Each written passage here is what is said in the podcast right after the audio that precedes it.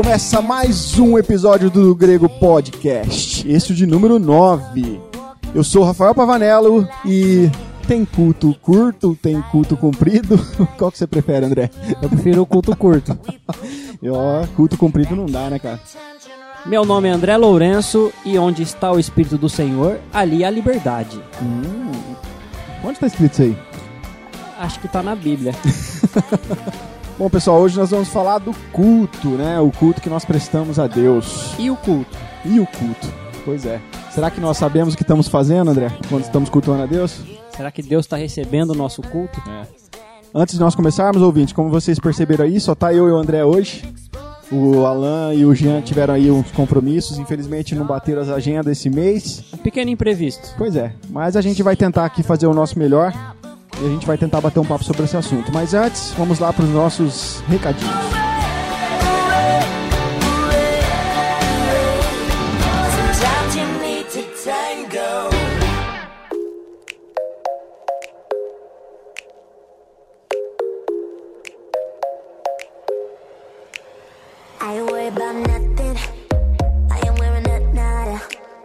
Sometimes you Pessoal, só lembrando que agora em fevereiro nós vamos estar gravando nossos vídeos. É, eu não sei se sai em fevereiro ainda, né? Mas a Como gente tá... não? Porque, ó, essa gravação tá indo no ar, já hoje ah, é, é, dia nós estamos em 27. fevereiro. Não, março. É em março, se tudo der certo, né? Se tudo correr bem. A gente tá correndo, apesar de que não vai ser nada tão profissional, mas sempre tem esses vários detalhes pra gente acertar, né? Que é a questão de luz, áudio, vídeo. De luz, né? câmera, ação.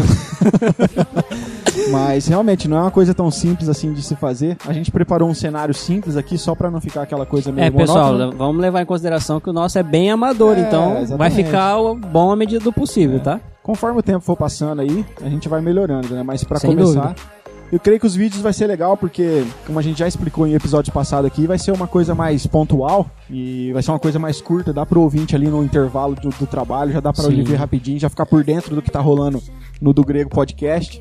Então vai vir aí pra somar o nosso trabalho, né? Beleza, hein? Um outro detalhe, pessoal, a gente tinha falado no, no episódio passado, no, no episódio passado, perdão, mas a enquete, sobre a enquete que a gente tinha feito, de vocês estar sugerindo pra gente os títulos aí, os próximos temas, né, dos nossos, das nossas gravações, é, a gente teve, vocês viram lá, teve bem pouco comentário, né, eu sei como é que é, porque É. eu ouço bastante podcast e se tem uma coisa que dá preguiça, É comentar. comentar cara. Tem podcast. Preguiça, cara. dá vergonha, Nossa, dá é tudo. Eu sei como é que é. Mas tivemos lá alguns comentários com relação a João 15, né? Se eu não me engano. Essa é a videira verdadeira. E alguém digitou amém lá. É, aí eu não sei se o amém é por causa da videira verdadeira Então, ou se o olha, amém é pra falar sobre. é, o que significa talvez o amém, não É. sei. A gente pode até gravar um vídeo sobre isso, né? Que é uma Verdade. coisa, um tema curto. Sim. A gente pode até fazer num, num vídeo aí sobre o significado da palavra amém. Mas só pra vocês ficarem por dentro, vocês podem estar sugerindo. É, se Mesmo vocês que passou o período da enquete. Sim, no caso, se, se vocês não quiserem sugerir em modo público, vocês podem ou estar mandando pra gente uma mensagem privada no Facebook, ou vocês podem estar mandando um e-mail para podcast@dogrego.com e a gente vai estar respondendo pra vocês ali, até lendo seus e-mails também, entendeu? Então a gente tem essas formas, porque às vezes você tem alguma dúvida ou algum tema que é mais cabeludo aí, né? Às vezes você não quer se expor também, a gente entende. É. Mas fique à vontade, você pode falar no privado, a gente não vai estar expondo seu nome nada. Entendeu? Você pode falar ou você pode mandar um e-mail pra nós, a gente vai estar lendo aqui. E quem sabe aí um dos seus temas não vai surgir por aqui. Vocês viram aí, a gente tem uma média de um episódio por mês, por enquanto, porque pra gente é difícil, todos nós estudamos e tá bem complicado E ó, aí galera, tá difícil, hein? Tem paciência com a gente porque tá bem complicado pra gente. Exatamente. Então, a gente tá fazendo o possível pra sempre ter um episódio por mês. Uma média aí, então, de 12 episódios por ano, é bem pouco. É. Mas quem sabe uma hora ou outra o seu episódio pode sair aqui com a gente. A Quem ideia sabe, do né? vídeo justamente é pra ter essas Pra ter um esse espaço melhor. de tempo aí É. e poder não ficar sem publicar nada. Porque o vídeo é um pouquinho mais curto, a gente consegue fazer uma edição menor, Uhum. consegue trabalhar com menos tempo, então a gente não deixa vocês aí sem conteúdo. Mais alguma coisa, André? Ah, eu queria agradecer a todos os que fizeram comentários lá no nosso último episódio. Continuem, pessoal, comentando quando tiverem dúvidas ou quiserem dar alguns pitacos a mais aí. Nós, é, às vezes, não conseguimos responder tão rápido, mas nós vamos responder cada comentário que é feito, ok? Uma coisa importante aí, André, já que você tocou no assunto dos comentários no site, É importante que nossos ouvintes eles tenham em mente que nós sempre estamos trabalhando com os assuntos aqui de uma forma, de certa forma, introdutória. Sim. A gente traz o tema, joga na mesa, discute e nada impede do ouvinte ir lá e continuar a discussão nos comentários. Justamente. Ele pode ir lá, ele pode colocar mais sugestões, ele pode incrementar o episódio, ele pode ser contra aquilo que a gente falou, não tem problema. Vai lá, comente, dê a sua opinião, a sua sugestão e a gente vai aumentando o episódio lá no- nos comentários, não tem problema. Quem sabe, às vezes, depende- dependendo da discussão que a gente tem lá, a gente pode até regravar um plus aqui. Verdade. Entendeu? Pra Uma falar mais, sequência, uma é. sequência, quem sabe, pode rolar. Bacana. Então, se você tá nos ouvindo aí, vai lá, corre lá, faça seu comentário, gostou, não gostou, eu acho que deveria ser assim ou daquele jeito, é sempre muito bem-vinda a sua opinião aqui pra gente, beleza? Então vamos lá pro nosso nono episódio.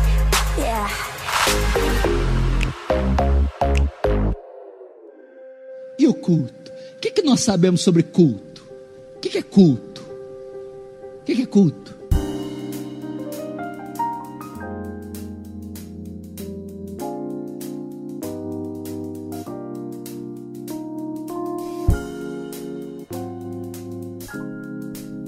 Bom, André, e o culto?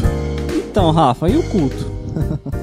Ó, eu não sei você, mas eu acho assim que basicamente a gente tem dois possíveis tipos de culto a oferecer a Deus. Basicamente um culto particular, individual, né?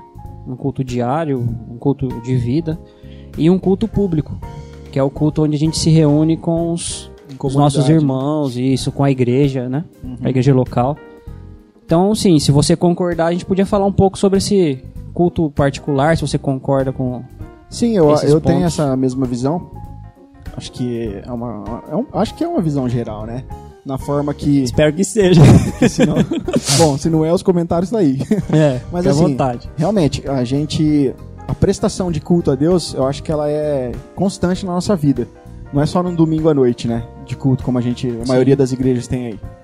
Mas existe sim uma diferença entre aquilo que eu faço como culto pessoal e aquilo que eu faço como um culto em comunidade, que aí sim é prescrito pela Bíblia também Sim. que são os elementos, as ordenanças, Uhum. né, os cultos, o que, aquilo que é, aquilo que faz parte do culto a Deus. Então a gente pode sim estar diferenciando esses dois cultos e trazendo aí pro pessoal uma ideia do que a gente tem como culto a Deus. Basicamente, assim, eu- o culto particular eu não vejo muitas restrições. Porque tanto que um culto particular pode ser um momento que você separa para Deus, né? Onde você vai, sei lá, orar, Leitura vai se bíblica. confessar, vai ler a Bíblia, vai fazer sua devocional, vai, sei lá, cantar para Deus, vai fazer o que você quiser com a mentalidade de prestar um culto a Deus, de adorar a Deus. Não só isso, como também aí com, é, com o versículo bíblico, por exemplo, em 1 Coríntios 10, 13 diz assim: Assim quer vocês comam, quer bebam, quer façam qualquer outra coisa, façam tudo para a glória de Deus. Com base nisso, eu posso concluir que nem só parar momentos específicos para pensar em Deus e para orar a Ele ou para adorá-lo, é, é, tudo que eu faço, desde que seja para a glória de Deus, serve como culto a Deus. Ou seja, a minha atitude diária, mesmo não totalmente focado em Deus, mas fazendo tudo com bom caráter, sempre pensando e amando o meu próximo, é, querendo glorificar e agradar a Deus com tudo, mesmo que indiretamente, eu acho que isso tem a ver com um culto particular. É, um- é uma vida de adoração, né? Uma vida Sim. de culto a Deus. Sim, não só no sentido estreito da palavra, no particular, né, da ideia de quando eu tô sozinho. É, eu vou lá me quarto, trancar no meu quarto, justo. Mas no trabalho mesmo, na escola, na faculdade, né? A gente sempre está prestando culto a Deus, que é o modo como nós vivemos, como fazemos as coisas. Acho que como você leu aí em 1 Coríntios 15, 26, é isso? 1 Coríntios 10, 31. 10, 31. Então, fazer tudo para a glória de Deus, né? É. Acho que esse tudo aí engloba Tudo. tudo né? É. Esse tudo no grego aí é o quê? É, eu acho que é tudo. É, tem um outro texto também que eu acho que dá um entender é, também para essa questão de o que você faz no seu dia a dia, né? É, em tudo que você faz, acerca de tudo, é Romanos 12, 1. E fala assim: Portanto, irmãos, rogo pelas misericórdias de Deus que se ofereçam em sacrifício vivo, santo e agradável a Deus. Este é o culto racional de vocês. Ou seja, se a gente vai se oferecer como um sacrifício vivo, santo e agradável a Deus, se esse é o nosso culto, a gente não faz isso só na igreja num domingo à noite. A gente não faz isso só é, num momento lá com a porta trancada no nosso quarto, particularmente, pelo contrário. A gente vai se oferecer como um sacrifício vivo, santo e agradável a Deus diariamente na nossa vida. É verdade. Como a gente trata as pessoas, como a gente lida com as ocasiões que ninguém é, está olhando, que aí é só realmente o nosso Deus que está vendo. É. Que às vezes o cara tá no trampo ali, mas ele. Ah, meu patrão não tá aqui, né? Deixa eu relaxar. Aquela deixa eu- história assim, ó, quando o gato sai, o rato faz a festa. Exatamente. Então você vê que num contexto, quando a pessoa ela tem essa visão de que ela- tudo que ela faz é pra glória de Deus, ela já pensa né, antes de tá querendo, vamos supor que é realmente fazer a festa enquanto o gato não tá, né? É. Mas engraçado que esse versículo que você leu, ele também traz um, um aspecto importante pro culto, que nós vamos falar do culto Sim. coletivo, né? Os dois, Se- na verdade, Seja né? o vosso culto racional, Sim. né? E muitas vezes a gente não entende esse versículo ou não damos moral pra ele, mas essa ideia de ter um culto racional pra Deus tem tudo a ver com aquilo que as escrituras já prescreveram com relação ao culto. Sim, sim. né? E isso a gente vai estar falando daqui a pouco. É. Mas essa relação do culto pessoal é importante, cara. Na verdade, tem tudo a ver realmente com a, com a nossa visão de quem Deus é. Tem a ver com a visão de tudo aquilo que nós temos e somos é devido a Deus, é por causa de Deus, é pela glória de Deus. O versículo de Romanos também fala, né? Porque dele, por ele, para, ele são todas as coisas. A gente tem que ter sempre isso em mente que tudo aquilo que a gente faz, que a gente tem, sabe, se a gente conquistou algo na vida, se a gente conseguiu algo, se a gente tem saúde, se a gente tem o que comer, tem o que beber, o que vestir, se a gente tem onde morar, sabe, tudo isso é porque nós vivemos para a glória de Deus, é tudo porque Deus nos concedeu. Então precisamos ter sempre essa mente do nosso culto particular, de que tudo é para a glória de Deus. E aí sim a gente melhora a nossa vida até como cidadão para os outros lá fora Uhum. né? Porque a gente vai começar a pensar duas, três vezes antes de cometer um erro besta, sabendo que se eu tivesse realmente fazendo aquilo para a glória de Deus, eu não faria. Sim, é verdade. Então muda a nossa concepção de, até de mundo aí, né? Não, mas assim, na questão aí, a gente poderia começar a falar um pouco sobre os elementos de um culto, é, como você disse, né? Não tem muitas restrições para um culto particular. Por isso que durante um momento na sua casa, você pode lá estar com um som bacana tocando, você tá ali dançando, você Se tá ali expressando se Deus, expressando corporalmente. Exatamente, é um culto particular e tal. É, você pode plantar bananeira pra glória de Deus? Pode. Claro Você pode. pode dar um mortal carpado pra trás pra glória de Deus? Pode. Pode. Não tem problema nenhum. Se você tiver uma semente boa até em um terreno fértil, sei lá, no fundo da sua casa plantar bananeira pra glória de Deus, você pode fazer isso também. Entendeu? O conceito é: plantar uma bananeira cabe num culto público? Então, Entendeu? se tratando do culto público, É, é isso que muitas vezes nós não sabemos dividir. É. Que é o que nós podemos fazer como um culto particular, como um culto pessoal. E aí, quando a gente vai para um culto coletivo, aí a Bíblia tem instruções claras sobre o- aquilo que Deus aceita e não aceita. sim, eu E, é- e é- fica complicado eu usar, né? Deus aceita e não aceita. Nós poderíamos aqui, porque. bom, como assim? Deus aceita você sozinho e não aceita você em culto? Eu entendo que é pra, pela questão da liberdade de consciência. Por exemplo, você crê que é, dançar é, tudo bem, eu vou cultuar a Deus com a minha dança. Eu tô adorando a Deus com a dança. Num culto particular. É, isso individualmente. Você tá lá no teu quarto, lá, com a porta trancada, e você tá dançando pra Deus. Ah, santo. E tá dançando lá, tal. E Deus tá recebendo, você tá fazendo de coração, você tá fazendo pra glória dele. É, só você e ele. Eu entendo que se é de todo o coração, não tem pecado nisso, eu entendo que ele tá recebendo. A partir do momento que a gente vai cultuar junto Deus, em grupo, coletivo, você começa a dançar, é como expressão de adoração a Deus, que é o culto, né? Adorar e cultuar, né? É, eu não vejo que a dança seja. Sim. E aí aquilo vai ferir a minha consciência. De que, ó, peraí, eu não tô entendendo que isso faz parte do culto a Deus. Ele tá dançando, aí você já tá. Me, às, às vezes nem forçando, né? Talvez o melhor argumento seria quando a pessoa fala de. Ó, você agora levanta a sua mão e agora você pula, dá a volta e tal. Quando você obriga a pessoa a fazer alguma coisa, ou você expõe a pessoa para que ela faça, ou ela se sinta coagida porque está sendo feito, isso aí fere a, a- liberdade de consciência dela. Sim. E eu não vou fazer, eu não vou dançar é, para cultuar a Deus porque você tá dançando e você tá cultuando a Deus. E mesmo que eu não faça isso, não vai ferir a minha liberdade. Mas tá me, é, me incomodando porque você tá dançando, porque eu não considero a dança como algo a cultuar a Deus. E é nesse ponto aí que existe essa separação de um culto particular e coletivo, porque Sim. no coletivo eu não, não posso pensar só em mim agora. No coletivo Eu é. preciso pensar no irmão. Justamente. Como que o meu irmão vai cultuar a Deus junto comigo sem que nós dois possa ter a consciência ferida nisso? Sim. É e aí que a Bíblia institui algumas ordenanças para o culto público, É. que, né, que caracterizam um culto público baseado naquilo que Deus aceita e o que Deus não aceita, É, porque. ou baseado naquilo que Não é que Deus aceita tudo que Deus não aceita. É porque assim, ó, vamos pegar lá o pessoal, os, os nossos irmãos lá de, mais antigo, da época de reforma, os puritanos. Os puritanos, eles eram bem claros em relação ao seguinte: é, nós só vamos é, é, utilizar elementos de culto que sejam totalmente prescritos pela Bíblia.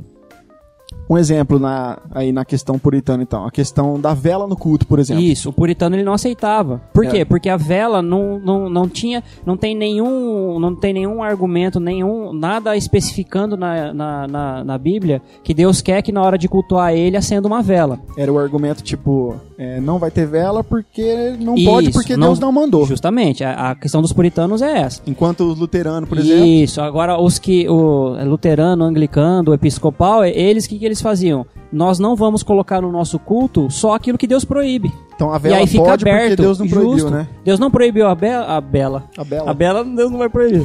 Deus, não proibiu, Deus não proibiu a vela, então vamos pôr. Ah, Deus não proibiu é, dançar dando cambalhota, então vamos dançar. E assim, eu até entendo, e aí eu sou a favor dos puritanos, por quê? Porque quando você estipula algo concreto é, que Deus está estabelecendo, não tem margem para erro. Sim. Entende? Agora você não estipula, vamos, vamos trabalhar só com a parte de que Deus não proíbe. Aí você corre um sério risco de colocar, com- começar a infiltrar elementos no culto que Deus não vai receber, que vão forçar a, a- a- o, vão extrapolar o limite de consciência de cada indivíduo. E aí o culto público que Deus deveria receber da sua igreja, Deus não vai estar recebendo. Se a gente for analisar, é mais seguro fazer um culto é, tipo, ó, determinado elemento eu não vou colocar porque Deus não mandou colocar, do que você falar, não, eu vou colocar esse elemento porque Deus não proibiu. É. Porque aí, cara, você começa a, a basear as decisões no homem. E Sim. aí o culto deixa de ser um culto teocêntrico e passa a ser um culto antropocêntrico. Não, e isso Entendeu? que a gente vai falar um pouco sobre isso mais pra Sim. frente, que hoje em dia, infelizmente, o culto Exatamente. tá muito mais centrado no homem do que... Mas justamente por causa disso. Porque, ah, vamos ver, ah, a Bíblia proíbe É. isso? Não, então vamos então, enfiar no vamos culto. lá. é. Entendeu? Tipo assim, e a gente, time que tá ganhando não se mexe, ou É. melhor ainda, se tão, tá todo mundo gostando, então vamos, taca ali pau, Marquinhos, taca ali pau. Quem que é esse Marquinhos aí? Eu não sei, é de um vídeo que eu vi aí. Taca-lhe pau nesse carrinho, Marcos! Taca-lhe pau, Marcos! Bom, vamos falar um pouco então sobre os elementos de culto, baseado aqui nessa ideia de que não porque Deus não mandou. Então são esses elementos que nós colocamos porque são ordenanças bíblicas e elementos que não constam no culto porque a Bíblia não manda a É. gente cultuar com determinados elementos. né?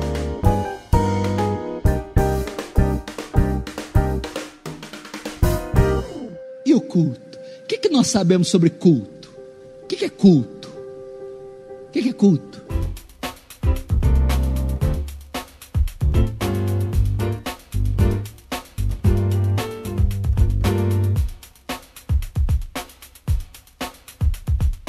Resumidamente, não em ordem, tá? Primeiro, o culto público ele é em união com os irmãos, ou seja, com a igreja local ou com igrejas, né, locais, dependendo do, do ambiente. Às vezes, várias congregações se juntam para cultuar a Deus. Mas basicamente se tem cântico, pregação da palavra, oração, confissão de pecados e os sacramentos que é batismo e santa ceia.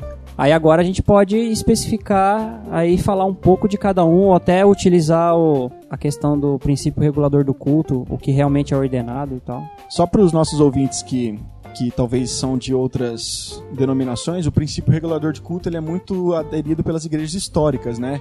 Igrejas aí que, que vieram da reforma protestante e tal. Justamente.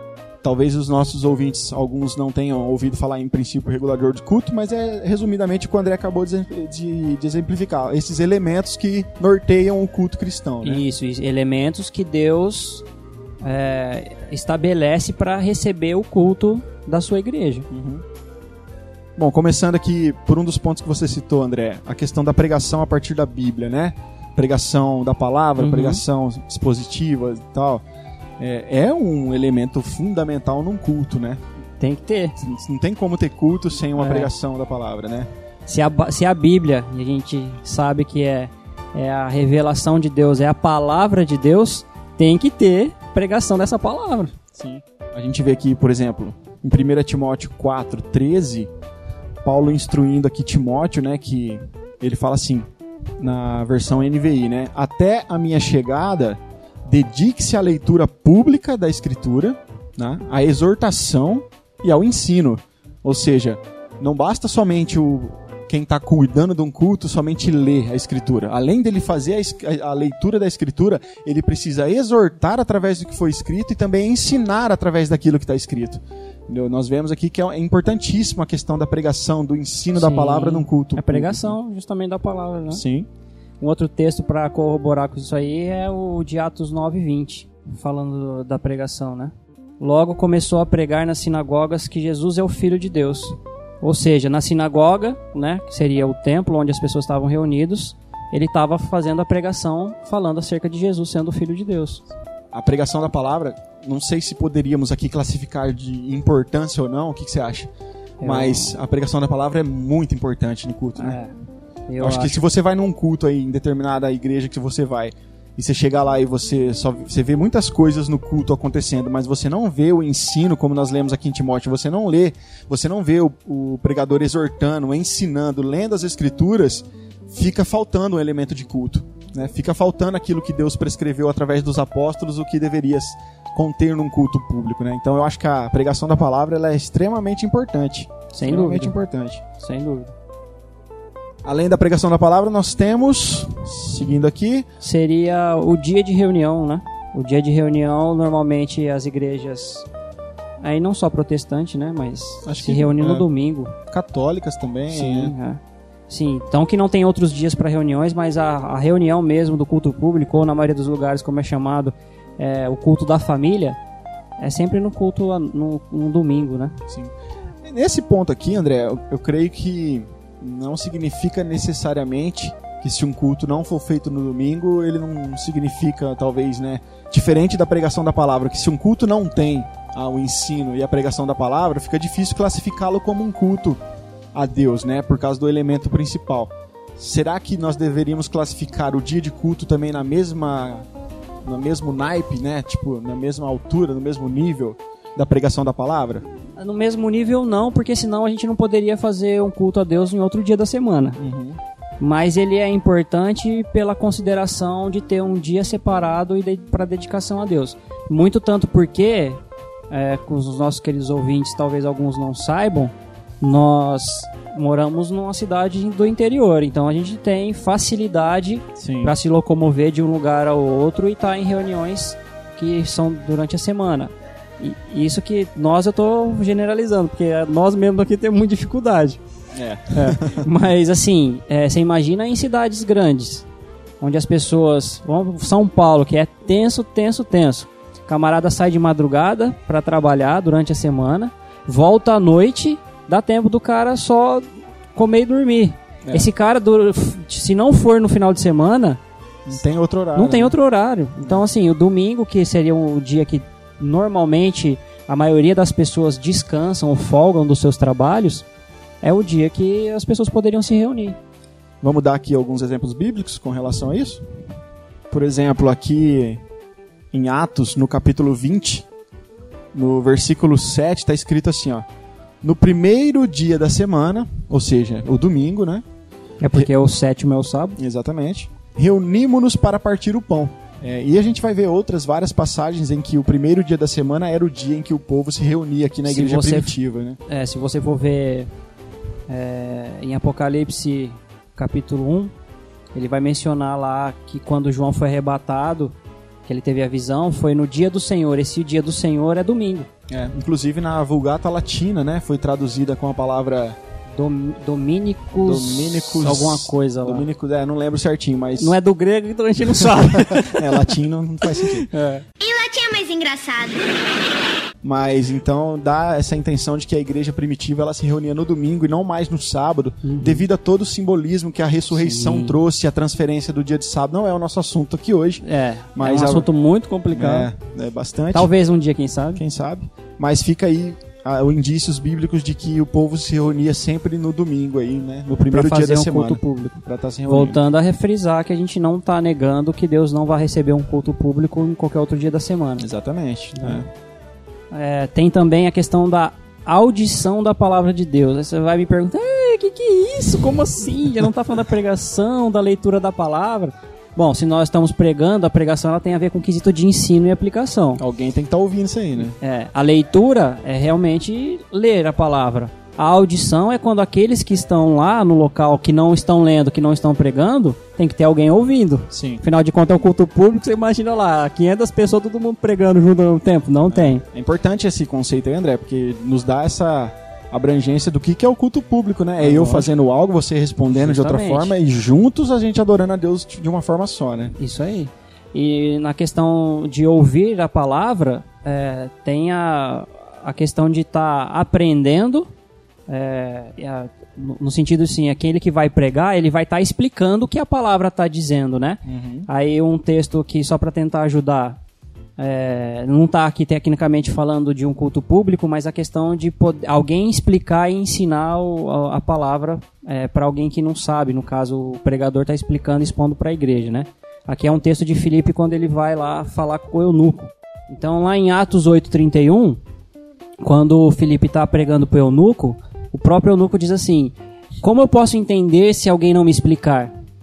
Assim convidou Filipe para subir e sentar-se ao seu lado, e aí Filipe vai explicar as escrituras para ele.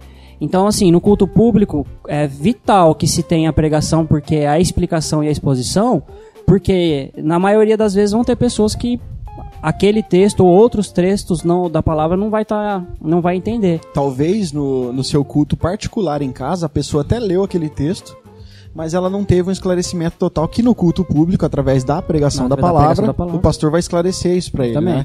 A Nós- pregação justamente é a exposição, Sim, é a explicação. Nós é o- vemos um- uma advertência também de Tiago, no capítulo 1, versículo 22, ele vai falar assim, né? Sejam praticantes da palavra e não apenas ouvintes, enganando vocês mesmos. Ou seja, para mim praticar algo, eu preciso entender aquilo primeiro. Sim, Por isso você quando- vai ouvir primeiro, Isso, aí- você vai ter que entender. Exatamente, E, e, aí põe depois... em prática.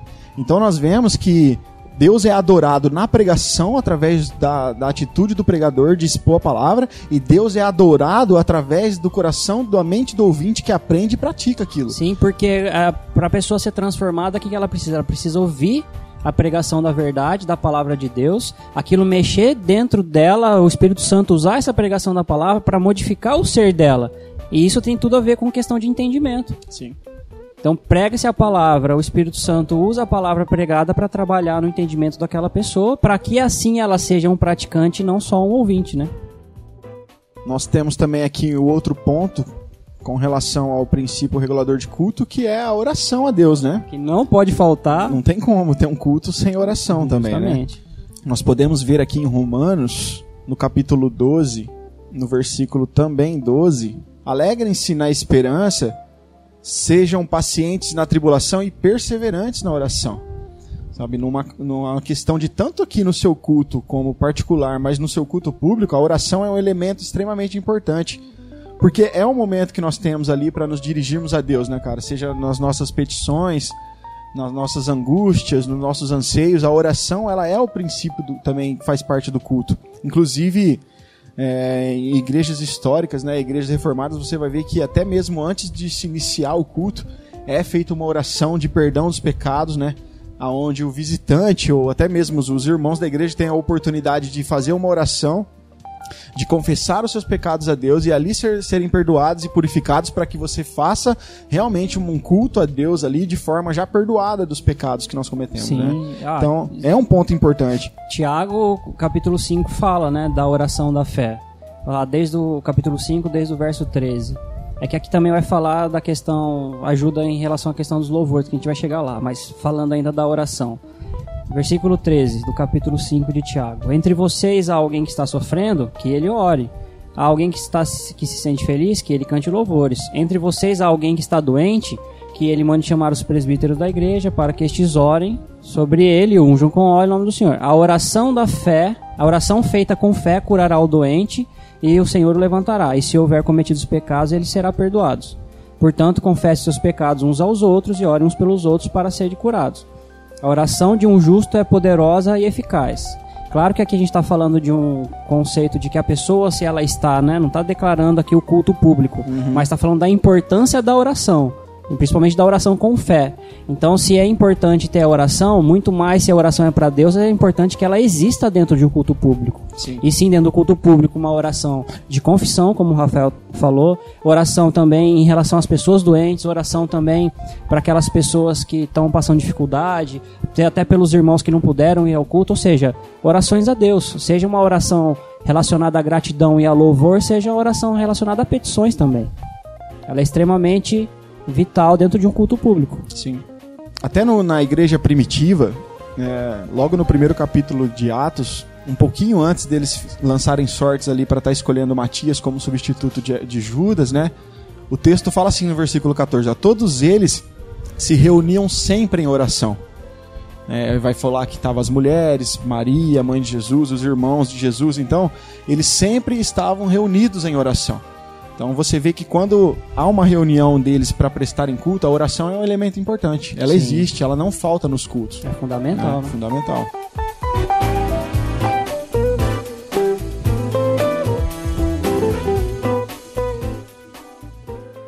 E o culto? O que, que nós sabemos sobre culto? O que, que é culto? O que, que é culto?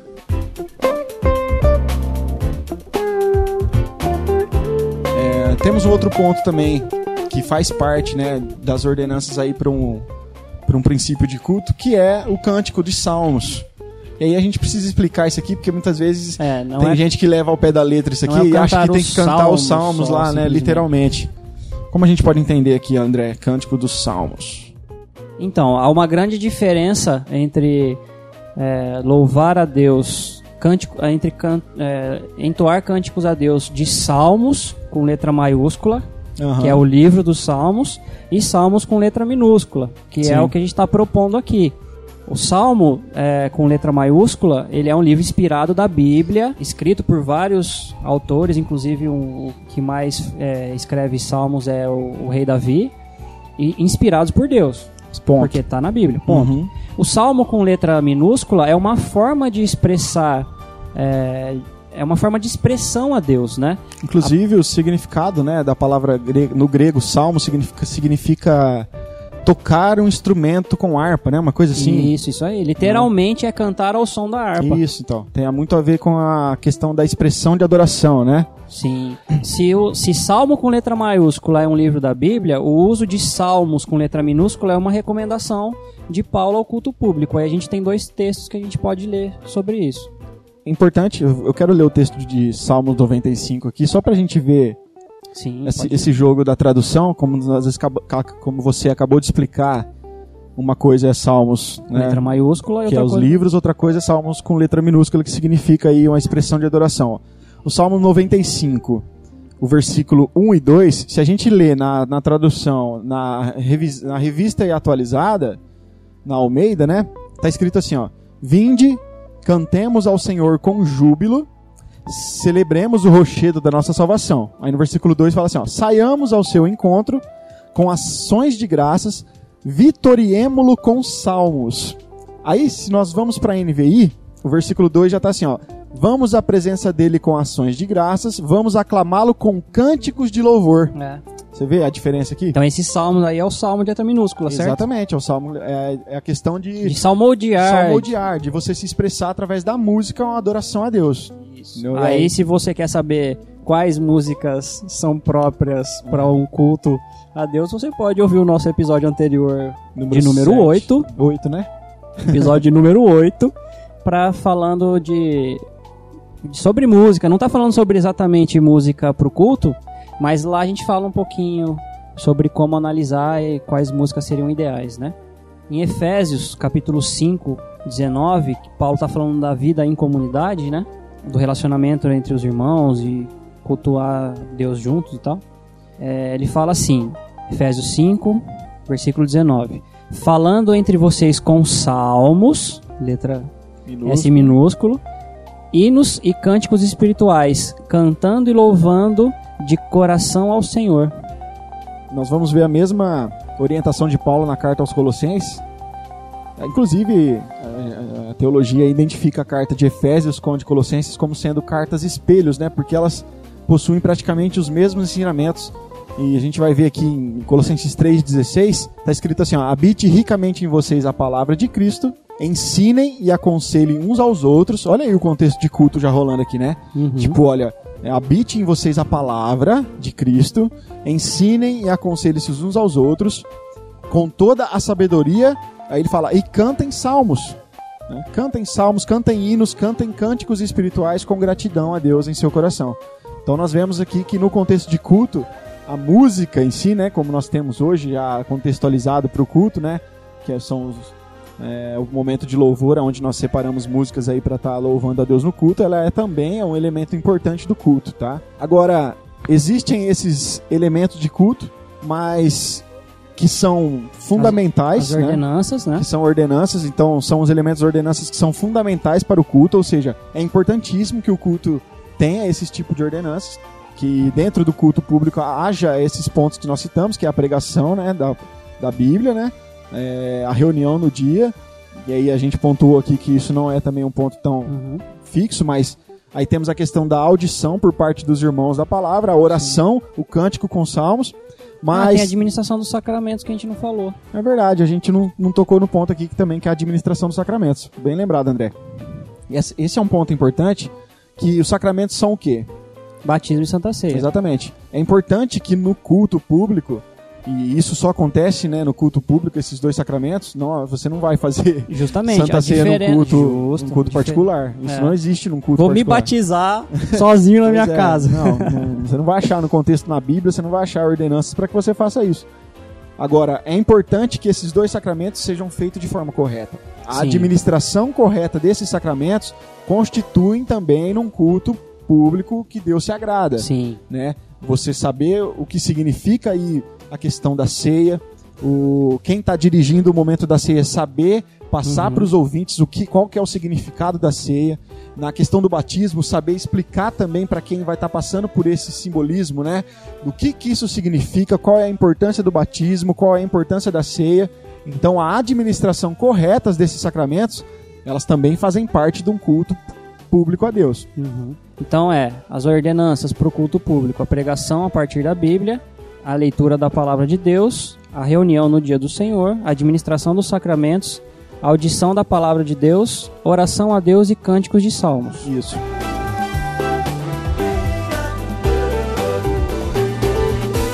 Agora, dentre essas ordenanças, existem circunstâncias em que elas são colocadas, certo? Sim. Por exemplo, a pregação a partir da Bíblia, por, por exemplo, a pregação da palavra. Uma coisa que nós podemos citar aqui é que a Bíblia não especifica que eu tenho que pregar a palavra só lendo a NVI, por exemplo. Ou se eu tenho que pregar só lendo a ARA. É É, entendeu? Então isso são circunstâncias da ordenança. É, essas coisas não são prescritas pela Bíblia. Então, você pode fazer uma pregação da palavra usando traduções diferentes, não tem problema nenhum com isso, né? Ainda com relação aí da questão da pregação, é, a gente não vai encontrar também determinadas circunstâncias na Bíblia que falam, ó, o pregador precisa estar de pé. É. Ou o pregador precisa estar sentado, né? Ou o pregador precisa estar com um determinado tipo de roupa. Essas circunstâncias aí, ela vai do bom senso, né? E da questão circunstancial da igreja. Entendeu? Não existe uma. É dificilmente você vai ver um pregador pregando sentado, né? É, é difícil. Mas, né? Tem a questão também, é, já que você citou do, do pregador ou como ele está vestido, a questão das roupas para reunião, né? Sim. Nem tão pouco existe uma, uma ordenança que o, que o pregador ele deve estar de terno e gravata, ou de batina, ou qualquer coisa do tipo. Mas, obviamente, também não tem uma restrição em relação às vestimentas para quem as pessoas que vão, os ouvintes, né? É, para a igreja, obviamente que é uma questão de bom senso. Exatamente. A gente também não vai, né, de bermuda, chinelo e camiseta cavada para um dia de culto. A gente sabe que no, no contexto social nosso, você não, pera- não, não vai num, num fórum, por exemplo, de camiseta cavada, de chinelo e bermuda. Não. Você não entra. Então, com toda a reverência que prestamos culto a Deus, nós também com, com Deus é através- muito mais importante que o pessoal do fórum lá, os juízes, desembargador e tudo mais. Exatamente. Então é importante que essas circunstâncias sejam observadas, mas isso aí vai do bom senso e da, Sim. do contexto de cada um ali da sua Bom senso dos irmãozinhos e também das irmãzinhas, né? A questão mesmo que nós falamos aí, né, da reunião de ser no primeiro dia da semana. É, a Bíblia também não vai dizer que hora que o culto tem que ser. Sim, Entendeu? verdade. Ah, eu vou fazer o culto de manhã. Ah, eu vou fazer à tarde, à noite. Pô, faz. Aí vai de acordo com o seu contexto. No meu mas- caso, desde que não seja muito cedo. É, até porque tem irmãos que não podem ir à noite, né? E vão de manhã no culto. Então tem igrejas que fazem culto Sim. durante três Na, períodos. pra você ter uma ideia, é, normalmente o pessoal faz é, de domingo de manhã, tem escola bíblica, mas tem igreja que tem as suas classes separadas e tem um culto matu, é, matutino, acho que eles chamam, né?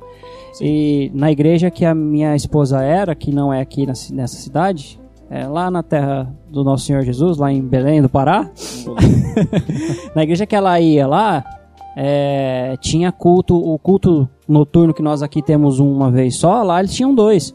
Era um culto, sei, não sei se era às quatro ou às cinco horas da tarde, e tinha o culto, logo encerrando esse, um outro culto, também público, logo em seguida. Ou seja, você escolhe se você acha melhor ir às quatro da tarde, se você acha melhor ir às sete da noite. Exatamente. E aí vai de acordo com a circunstância de cada local, né? É.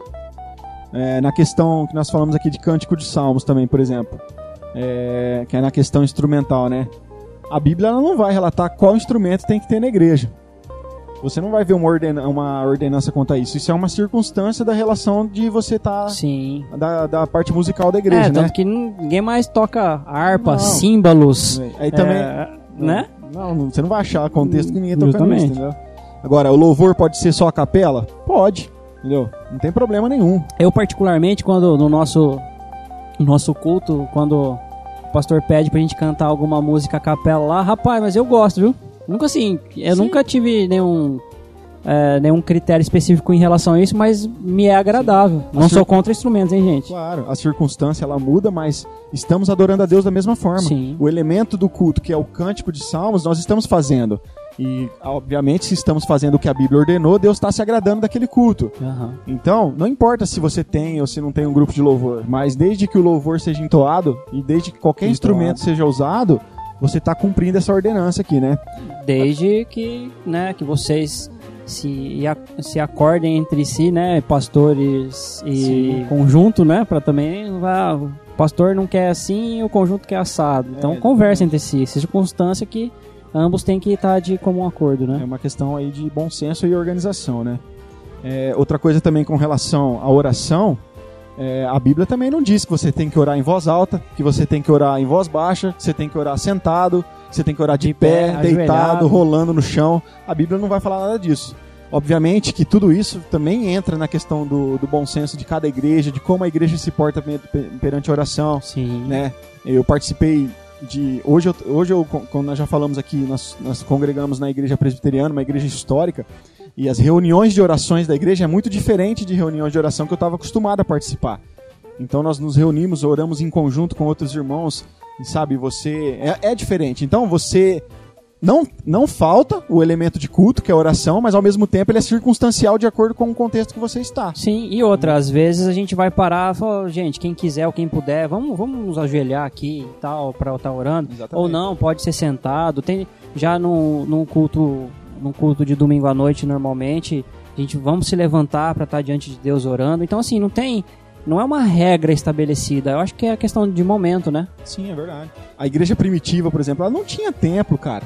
Sabe, ela não tinha um coral na igreja, ela não tinha uma banda, ela não tinha instrumentos, sabe? Isso tudo foi elementos que foram criados depois, aí uns 300 anos depois.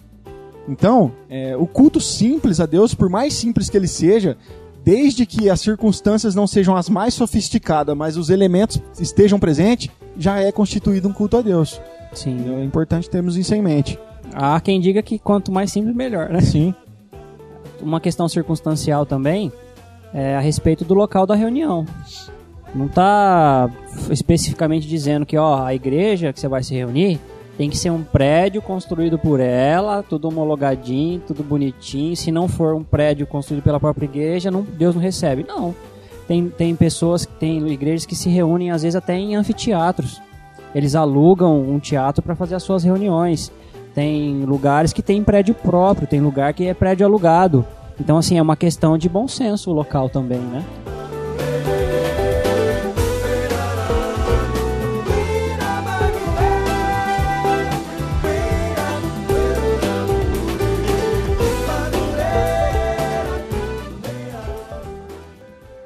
E o culto? O que, que nós sabemos sobre culto? O que, que é culto? O que, que é culto?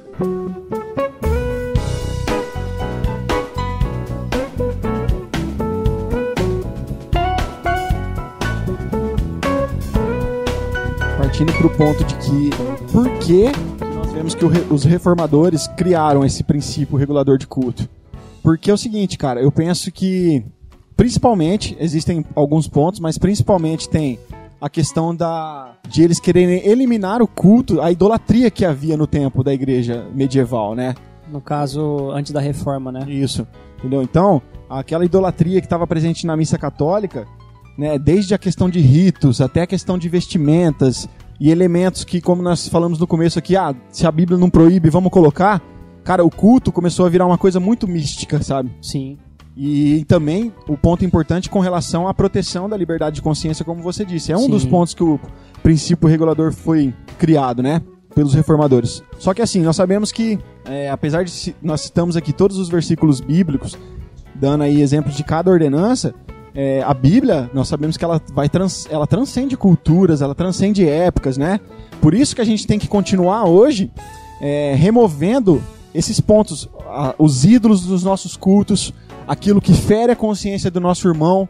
Então, contextualizando isso para hoje, nós temos aí alguns ídolos dentro do culto. Nós temos coisas que estão acontecendo nos cultos que às vezes estão infligindo a consciência dos nossos irmãos. Causando idolatria, né? Você. Exatamente. Causando idolatria. Por exemplo, quais são os alguns ídolos que nós temos hoje no culto? Hoje no nosso gente, culto, né? é, a gente não tem lá, tipo, imagem de escultura, né? Mas ídolo é só imagem de escultura? Í- Não, um ídolo é tudo aquilo que toma o lugar, de Deus, na adoração. Justamente. Tudo aquilo que rouba a adoração de Deus, isso é constituído como ídolo, né? Tudo aquilo que obscurece a imagem de Cristo dentro do culto já pode ser caracterizado aí como idolatria. Agora, se a gente for ver no cristianismo atual brasileiro, cara, poxa, entendeu? Tá feia a coisa, não tá? Lógico que tá. A gente bate muito nessa tecla aqui, né? Se a gente for observar nos episódios passados. Mas, cara, é, vamos pôr um ponto aqui, ó. O emocionalismo, por exemplo. A emoção, ela virou um dos elementos, um ídolo nosso nos cultos, cara. Sabe? Ninguém, é, ninguém que sente o mover do espírito, a menos que o irmãozinho do lado esteja chorando. Hoje em dia a gente vê muito isso. Você só foi, o Espírito Santo só esteve presente naquele culto se eu sair de lá chorando. Em alguns lugares rindo. Exatamente, aí vai depender do, É, da unção. do- da unção. Mas entendeu? E quem disse que isso às vezes não toma a glória de Deus no lugar? Se você ouviu a palavra de Deus, se você foi. Se os sacramentos foram administrados de forma correta, se houve oração, se houve cântico, pronto, o culto a Deus foi feito. O que mais que você quer? O que, que você precisa colocar no culto para que tome o lugar de Deus? Você leva em consideração, ah, hoje eu não me emocionei, eu não senti aquele frio na espinha, olha, eu não senti unção. E aí você fala assim, ah, o culto não foi bom hoje. Primeiro que já tá errado, né? Velho? é. Tinha que ser bom pra quem, afinal de Exatamente. contas, né? É. Então, cara, é uma preocupação nossa com relação à igreja contemporânea. Apesar de o princípio regulador de culto ser um ponto aí que, como eu disse no início, é, é aderido por igrejas históricas, mas é um fundamento para que não que a igreja não se perca. Sim. Como eu disse no começo, é mais fácil fazermos só aquilo que Deus ordenou do que levarmos o conceito, olha, já que não proibiu, vamos pôr, cara, a gente vai colocar elementos humanos no culto e aí a gente vai distorcer o culto, cara. Sim, totalmente. né? E outra, na verdade, é o que tem acontecido. É o que tem acontecido. O Rafael falou de uma circunstância só em relação à idolatria. Eu vou citar outras. Tem a questão de idolatrar o pregador.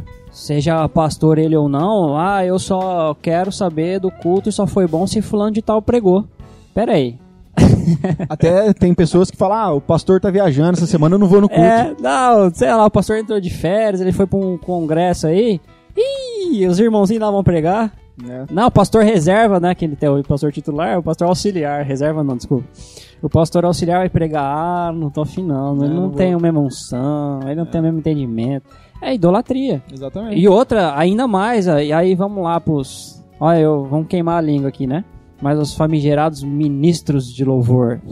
Olha, gente, vocês estão falando com dois camaradas que integra um conjunto de louvor da igreja, tá? E já fizemos parte dessa posição aí, né? É. Então, assim, quando a pessoa se sente o dono, eu vou usar um termo aqui, o dono do louvor, né? Que é aquele cara que o louvor só começa com ele dando toque, é, com ele falando as falas dele, ou ministrando e falando o que deve ser feito, e os irmãozinhos da igreja levantam a mão, e agora palma, e agora todo mundo senta, agora todo mundo roda.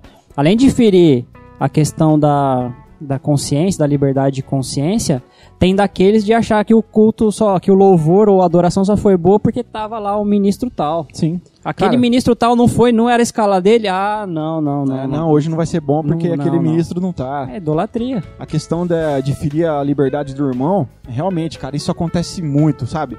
Irmãos, vamos lá, fica de pé.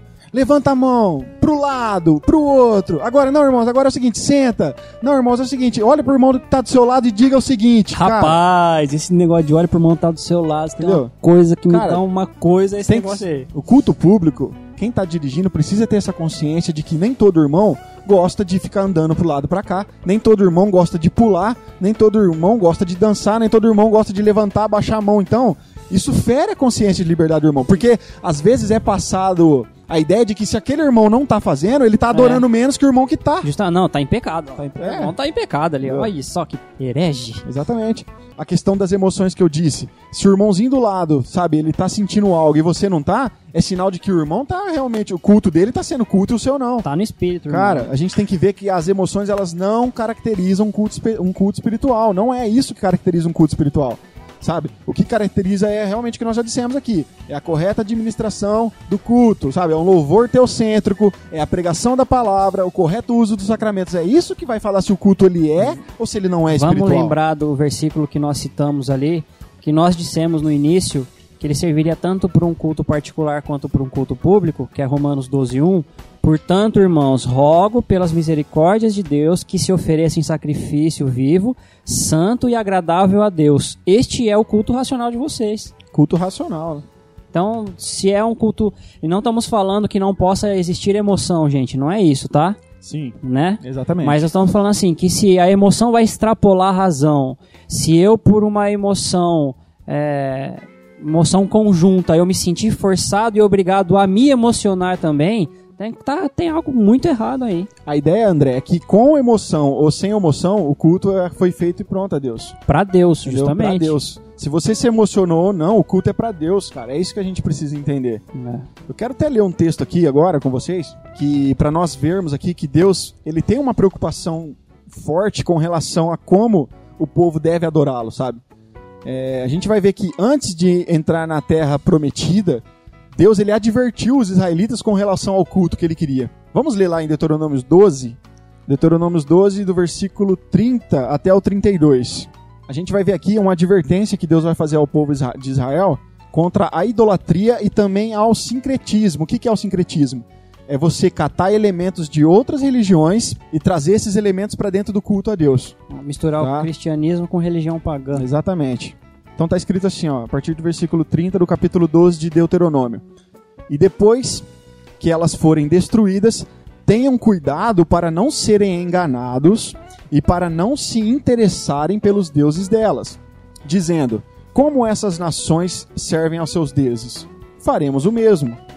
Não adorem o Senhor, o seu Deus, da mesma maneira como fazem essas nações, porque ao adorarem os seus deuses, elas fazem todo tipo de coisas repugnantes que o Senhor odeia, como por exemplo queimar seus filhos e filhas no fogo em sacrifícios aos seus deuses. Apliquem-se a fazer tudo o que eu ordeno a vocês. Não acrescentem e nem tirem coisa alguma.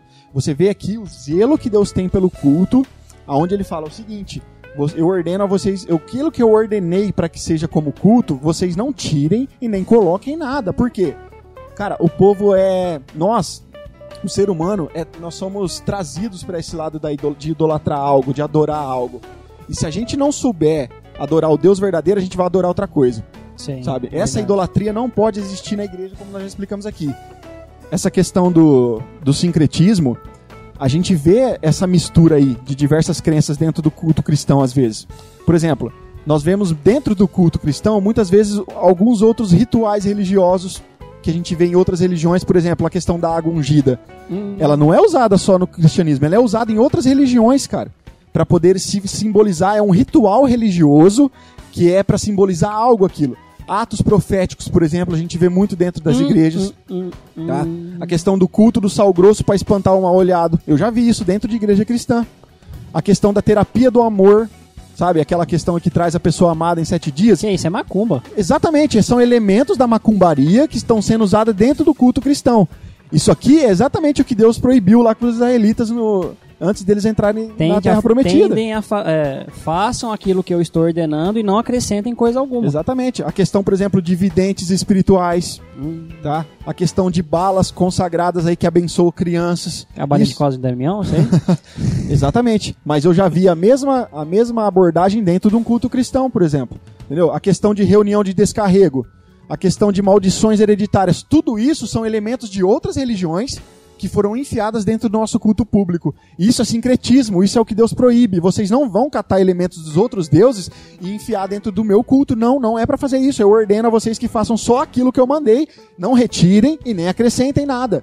Por isso que o princípio regulador do culto que nós citamos aqui é importante, porque ele regula exatamente o culto. Justamente. Aquilo que Deus ordenou na sua palavra com relação ao culto. Porque, galera, se a gente deixar pro povo, pra nós homens controlarem o culto, a gente vai enfiar coisas que não devia no culto. A gente vai fazer o culto pra gente, como tem acontecido.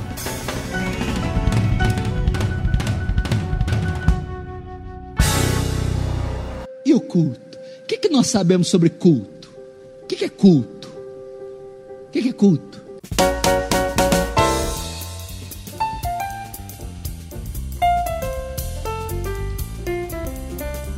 Lembra lá que a gente citou e falou que ia começar a discutir depois sobre um culto teocêntrico e um culto antropocêntrico? Sim.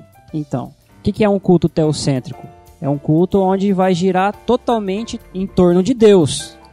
É para Deus, então o Teo Deus é o centro do culto. Ou cristocêntrico, né? Se a gente quiser usar esse termo. É para é pra Cristo. Cristo é o, é, é o mais importante ali. Um culto, um culto antropocêntrico é esse culto para nós, que, que tem acontecido muito aí em igrejas evangélicas, principalmente nessas igrejas neopentecostais que eles vão trazer e o indivíduo como o objeto do culto. É, o, é pro indivíduo que está se fazendo o culto. Olha, se o indivíduo está bem, é, vamos trazer uma palavra aqui de, de amparo para as pessoas. Olha, aí eu vou citar o, o que o Paulo Júnior fala em um vídeo dele, que ele fala assim que o pregador passa a semana inteira lá tentando descobrir uma pregação que ele possa fazer que não vai ferir nenhum irmão que não pode falar lá é, de adultério porque os presbíteros da igreja lá Nossa, é cara, tudo vi caído de pecado, ou não pode falar em separação porque é tudo separado. Aí não pode falar em relação a, a qualquer outro tipo de pecado porque o maior dizimista da igreja lá é, faz, comete esse pecado. Ou seja, a pessoa se preocupa em fazer algo para o indivíduo, uma pregação própria para o indivíduo, para que o indivíduo não se magoe, para que o indivíduo não ache ruim, para que o indivíduo se sinta importante, para que ele fale, ah, então beleza, eu tô num lugar onde eu me sinto bem, eu tô no lugar certo. Ou seja, não importa se Deus vai ser adorado ou não, importa se o homem É. vai ser adorado. Se ele vai receber o culto, se ele vai achar que ele está bem aqui comigo no culto. Não, a, A palavra, não- se a palavra for aquela palavra de descascar, uma palavra né? que vai falar, não, vamos voltar pra santidade, vamos buscar a Deus que é um Deus santo, vamos ser santos no nosso dia a dia, vamos abandonar o nosso pecado. Não, não pode, todo mundo tá pecando. Não, então vamos falar assim, não, porque Deus vai te libertar, porque Deus vai te curar, porque Deus vai dar tudo aquilo que você precisa, olha, porque Deus vai fazer você conquistar a tua vitória. Estão trazendo o culto para que o Deus do culto seja o homem. Para que ou ou pior, né? Fazendo com que Deus seja um servo do homem ao invés do, do homem ser um servo de Deus. É, ainda falando sobre sincretismo, o que nós vemos com força também hoje dentro das igrejas cristãs é elementos judaicos sendo enfiados dentro do culto cristão. Cara, eh, tem pessoas que ainda não entenderam a transição da velha aliança para a nova aliança. A gente Que tudo aquilo, arca ainda, né? tudo aquilo que esses elementos significavam no Velho Testamento, a arca da aliança, o candelabro, é, o. Ah, cara, falei mais outros. Chofar, sabe? Tocar o chofar no culto. Hum, faz isso não. Tudo isso eram elementos que apontavam para Cristo, gente. Sabe, é preciso ter esse entendimento da revelação progressiva da Bíblia, porque senão você vai fazer essas palhaçadas no culto. Sim. Entendeu? Isso e cai também no conceito de sincretismo. O culto não precisa mais desses elementos, porque tudo aquilo que esses elementos representavam, eles apontam para Cristo. Hoje nós temos Cristo pessoalmente nos nossos cultos.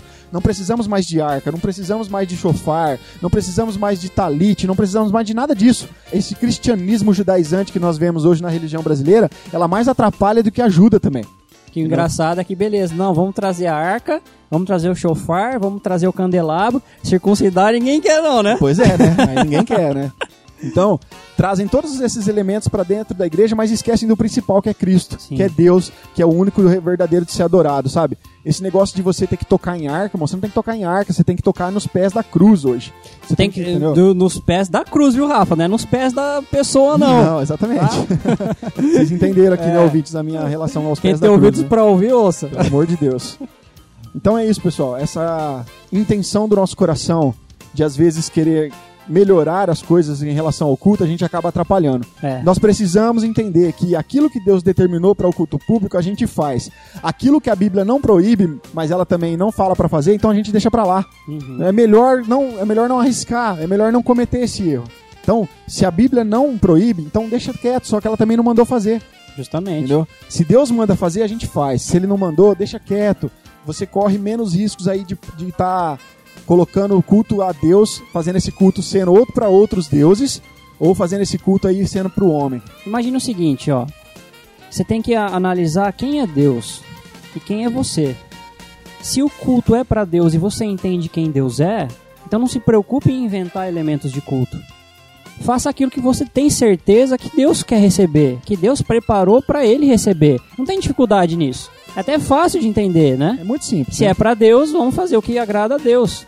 Não que me agrada, né? Com Agora- base nisso, Rafa, você acha que a gente já poderia, então, é, fazer um, um versus aqui? Culto pra Deus e um falso culto, culto que Deus recebe Sim. e o culto que Deus não recebe? Sim. Ou vamos usar a, a moda aí pra falar de um culto raiz e um culto Nutella?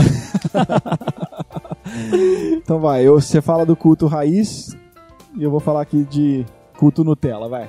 Beleza, então um culto raiz seria um verdadeiro culto a Deus e o culto Nutella seria o que, Rafa?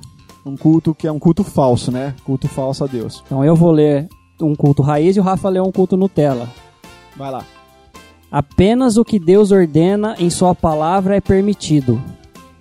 No culto Nutella, tudo o que não é expressamente condenado pela Bíblia é permitido. Culto centrado em Deus. Conduz ao culto centrado no homem. O conteúdo do culto é a palavra de Deus objetiva. O culto se torna cada vez mais subjetivo ou místico. O culto permanece puro, simples e sem adulteração. O culto é alterado, evolui e é adulterado por tradições humanas. O culto baseado na palavra de Deus possui parâmetros limitados. As formas e o conteúdo do culto público são teoricamente infinitos, Completamente bíblico. Basicamente pragmático.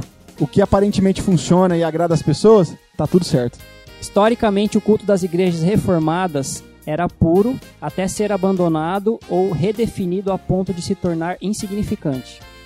Historicamente, isso tem levado a igreja ao declínio, à heresia e à idolatria. A igreja apostólica degenerou posteriormente no papismo. O culto bíblico é centrado em Deus e em Sua palavra. O culto centrado no homem tem por norte o ser humano e seus sentidos. Daí sua degeneração no entretenimento ou nas cerimônias e nos rituais pomposos. Os homens têm liberdade sob a palavra de Deus. Os homens perdem a liberdade sob seu padrão mutável e arbitrário. Puro culto evangélico incentiva com que irmãos de várias denominações possam se encaixar perante um culto a Deus que não seja da sua própria comunidade. O Falso falso culto divide a igreja em milhares de facções. pelo fato de o conteúdo e estilo do culto evoluírem, aqui entre aspas, tá?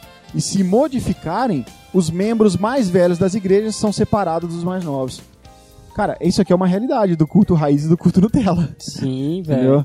Então, Nós é culto raiz, mano. só para os ouvintes sacarem, a gente tirou essa tabela de comparação aqui do site monergismo.com. Isso, nós vamos pôr Tá. o link na descrição. É, o link está aqui na descrição, você pode estar lendo a matéria ali. né?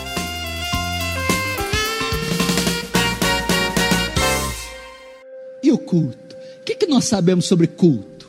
O que, que é culto? O que, que é culto?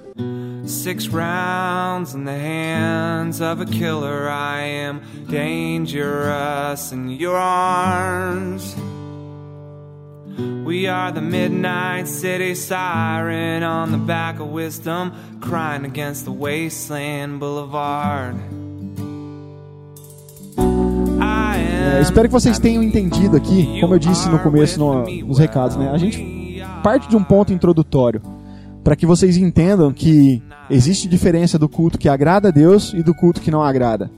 E a gente traz essa reflexão aqui para a mesa re- re- realmente para isso, para que você que faz parte do- da sua igreja, você tenha em mente o seguinte: o culto que você e sua comunidade está prestando a Deus agrada a Deus? Vocês estão cultuando somente a Deus ou vocês estão trazendo é, elementos de cultos de outras religiões para dentro do seu culto? Você, quando vai pra igreja, você vai pra cultuar a Deus ou você vai pra se agradar? Pra se sentir agradado? né? Então são coisas que precisamos analisar para que o nosso culto não seja em vão perante Deus, para que Deus se agrade. Pra que Deus culto. receba. Exatamente, para que Deus receba esse culto. Então, eu espero que, logicamente, né, eu e o André esperamos que vocês tenham entendido aqui o ponto inicial dessa conversa, né, para que vocês possam fazer essa análise. Sim. Né? Seja ela essa análise pessoal, se você está prestando culto a Deus no seu dia a dia, Sim, com vida, é, né? Exatamente, com a sua vida. E se você está, se a sua comunidade também está prestando culto a Deus, porque às vezes o fato de vocês se reunirem no, todo domingo lá não significa que aquilo está sendo culto. Não significa que Deus está recebendo aquele culto. Exatamente. Então precisamos da análise bíblica, irmãos. Então, é, você tem todo o direito de discordar de nós, tá? Vai lá para os comentários, coloque seu ponto de vista. Mas nós, aqui do, pelo menos eu e o André, né? Não sabemos aí a, a questão do Gian e do Alan que não estão presentes aqui hoje. Mas com relação a eu e o André, é, fica claro que pra gente aqui, se Deus não mandou, então a gente não vai fazer. Só fazemos aquilo que Deus manda Exatamente. Então a gente. para um culto para ele. A gente, a gente, não só nós aqui, né? Não só é, a gente, mas a história tá aí para comprovar que é Sim. melhor que façamos só aquilo que a Bíblia nos manda, para que não corramos o risco de trazer elementos. É, Para não correr o risco de trazer fogo estranho pro culto a Deus. o que eu falar. Não trazer fogo estranho para dentro do culto, né? Então, ouvintes, eu espero que nós tenhamos te ajudado aí nessa questão. Fique à vontade para ir nos comentários, discutir com a gente lá, coloque o seu ponto de vista, aquilo que você acha que nós falamos que não faz sentido para você, qual que é o seu ponto com relação ao culto? O que, que você acha que é um culto a Deus? Entendeu? Então vai lá, vamos debater nos comentários, vai ser um prazer pra gente conversar com vocês, tá? E a gente vai ficando por aqui então, André, mais alguma coisa? Não, é isso mesmo. Só é, lembrando e reforçando, nós não nos sentimos os donos da verdade.